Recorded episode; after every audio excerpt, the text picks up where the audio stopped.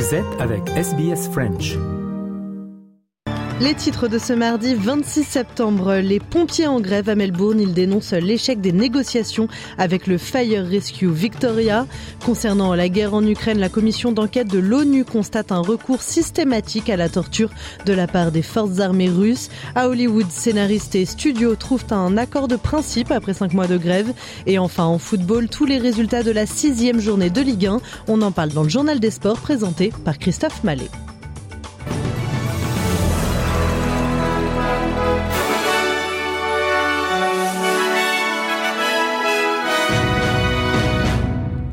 Ouvre ce journal avec la colère des pompiers australiens. Ils étaient environ 1500 ce matin à manifester dans les rues de Melbourne pour dénoncer l'absence d'accord entre leurs syndicats et le gouvernement du Victoria.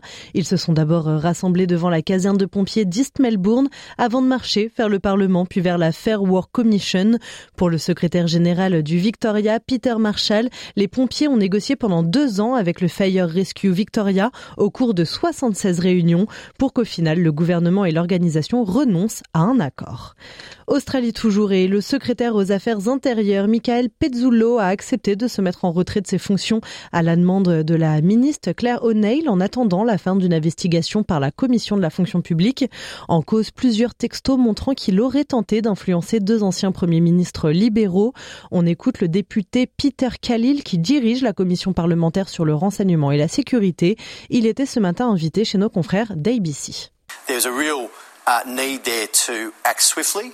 Obviously, with such, serious allegations in the, in the reporting we've seen over the weekend. And the reason for that is impartiality, uh, non-partisan advice, apolitical advice. These are fundamental principles of a good public service. And so anything that threatens that needs to be uh, acted on very, very swiftly.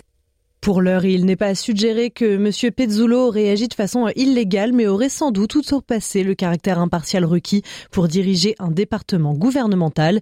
Michael Pezzullo qui reprendrait ses fonctions s'il était blanchi de tout soupçon donc. Sur la scène internationale, moins d'une semaine après l'offensive éclair et victorieuse de l'Azerbaïdjan contre l'enclave arménienne du Nagorno-Karabakh, la Russie accuse l'Arménie de faire une grave erreur en s'éloignant de Moscou. Réaction aux propos du premier ministre arménien Nikol Panchinian, accusant son allié de ne pas l'avoir soutenu efficacement alors qu'il devait être garant de la sécurité au Haut-Karabakh. Pour y voir plus clair, écoutons l'analyse de Florent Parmentier, secrétaire général du CEVIPOF, le centre de recherche politique de Sciences Po. Dans la crise actuelle du Haut-Karabakh, si le, dénouement n'a pris qu'une seule journée, c'est que la guerre est en quelque sorte perdue depuis 2020 et là, le précédent affrontement qui avait eu entre l'Azerbaïdjan et l'Arménie. De fait, le Premier ministre Nicole Pachinian, qui est arrivé au pouvoir en 2018, doit justifier en quelque sorte cette défaite qui a eu lieu sous son mandat et doit en quelque sorte trouver des explications. Et l'explication la plus simple, c'est de montrer que euh, la Russie, qui était le traditionnel garant de sécurité de l'Arménie, eh bien cette fois-ci a été beaucoup plus neutre dans son approche et donc n'a pas pesé en faveur euh, de l'Arménie comme cela pouvait être le cas par le passé. Donc ce qu'on voit, c'est que le Premier ministre Pachinian est dans une euh, situation dans laquelle il a besoin de bouc émissaire et la politique de la Russie qui s'est affirmée moins pro-arménienne avec le temps lui offre euh, cette perspective. Et dans le même temps, le président de l'Azerbaïdjan, Ilham Aliyev, a rencontré hier son homologue et allié turc Recep Tayyip Erdogan dans le petit territoire azerbaïdjanais du euh, Nakhichevan, limitrophe de la Turquie et de l'Arménie. La Russie, pointée également du doigt par les Nations Unies, une enquête menée par l'organisation a révélé que les forces de Moscou avaient fait usage de torture et d'assassinats sur des civils ukrainiens, des allégations démenties en bloc par le Kremlin. L'investigation démontre également que les soldats russes auraient violé des femmes ukrainiennes, forçant leurs familles à écouter et à assister euh, à la scène. On écoute le président de la commission d'enquête des Nations Unies euh, sur l'Ukraine, Eric Mose, qui a déclaré au Conseil des droits de l'homme que la torture était généralisée et systématique. The Commission has also focused its investigations on violence against personal integrity. In regions which fell under Russian occupation for prolonged periods, namely in Kherson and Zaporizhia. It has collected further evidence indicating that the use of torture by Russian armed forces in areas under their control has been widespread and systematic. En Europe, depuis plusieurs jours, une question sur toutes les lèvres. Quelle réponse apporter à l'afflux de réfugiés? Une question plus que brûlante, hein, puisque plusieurs dizaines de milliers de migrants sont arrivés en seulement quelques jours sur l'île italienne de Lampedusa. L'occasion pour le chef de la diplomatie italienne en visite en France d'évoquer ce sujet avec son homologue française. Et alors que les relations entre Paris et Rome étaient tendues depuis quelques mois, les deux ministres ont affiché une bonne entente. Les précisions de Guillaume Delteil pour Radio France Internationale. En juin dernier, Antonio Tajani avait annulé une visite à Paris après des critiques formulées par le ministre français de l'Intérieur sur la gestion de l'immigration par Rome. Ce lundi, le chef de la diplomatie italienne était bien là. Et alors que le nombre d'arrivées clandestines en Italie a quasiment doublé cette année, la ministre française des Affaires étrangères lui a apporté son soutien. Catherine Colonna. Nous sommes pleinement solidaires de l'Italie face à l'afflux de migrants.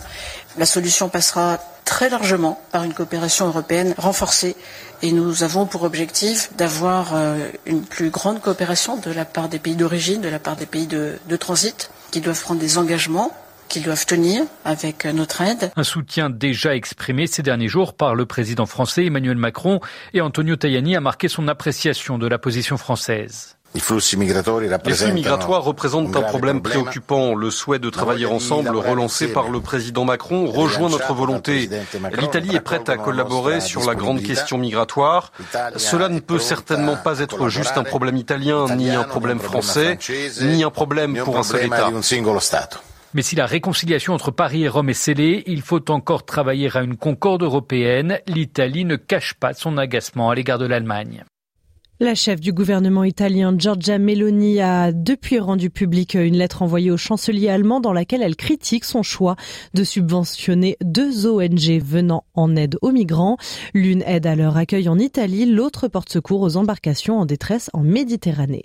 Et pour aller plus loin sur le sujet, restez sur SBS French puisque plus tard dans l'émission, on vous propose un reportage sur l'île de Lampedusa qui tente donc de gérer l'urgence humanitaire face à l'arrivée massive de ces migrants. Le président américain a lui-même salué la bonne nouvelle. Après cinq mois de grève, les scénaristes de Hollywood ont annoncé un accord de principe avec les studios de cinéma.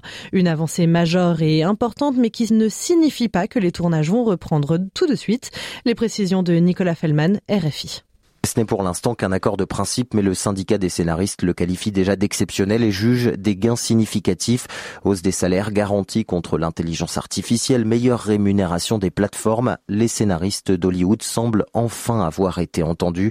Si l'accord doit maintenant être présenté aux adhérents du syndicat avant d'être voté, les scénaristes ont déjà annoncé suspendre leur piquet de grève devant les sièges des grands studios comme Disney ou Netflix.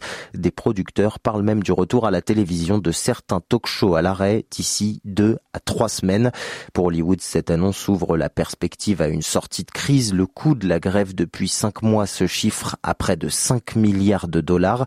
Mais cela ne signifie pas pour autant la reprise des tournages puisque certains scénarios vont devoir être réécrits et les retards se multiplient, sans compter que les acteurs, eux, sont toujours en grève. Leur principal syndicat, qui compte 160 000 membres, réclame lui aussi des gestes des studios américains. Allez, sans transition, un point sur la météo de ce mardi après-midi en Australie. 26 degrés à Perth, le thermomètre indique 23 degrés à Adelaide, Sydney et Canberra, 19 à Melbourne, 16 à Hobart. Il fait 27 degrés à Brisbane et à Cairns et enfin 35 degrés à Darwin. Le rappel des titres. Les pompiers en grève à Melbourne. Ils dénoncent l'échec des négociations avec le Fire Rescue Victoria. La commission d'enquête de l'ONU constate un recours systématique à la torture de la part des forces armées russes en Ukraine. Et à Hollywood, scénaristes et studios ont trouvé un accord de principe après cinq mois de grève.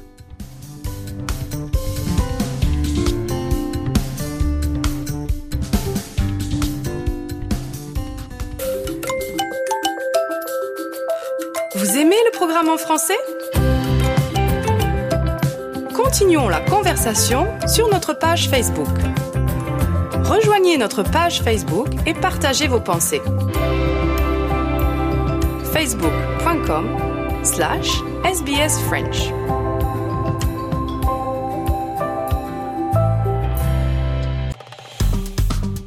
Aimez, partagez, commentez. Suivez-nous sur facebook.com slash sbsfrench.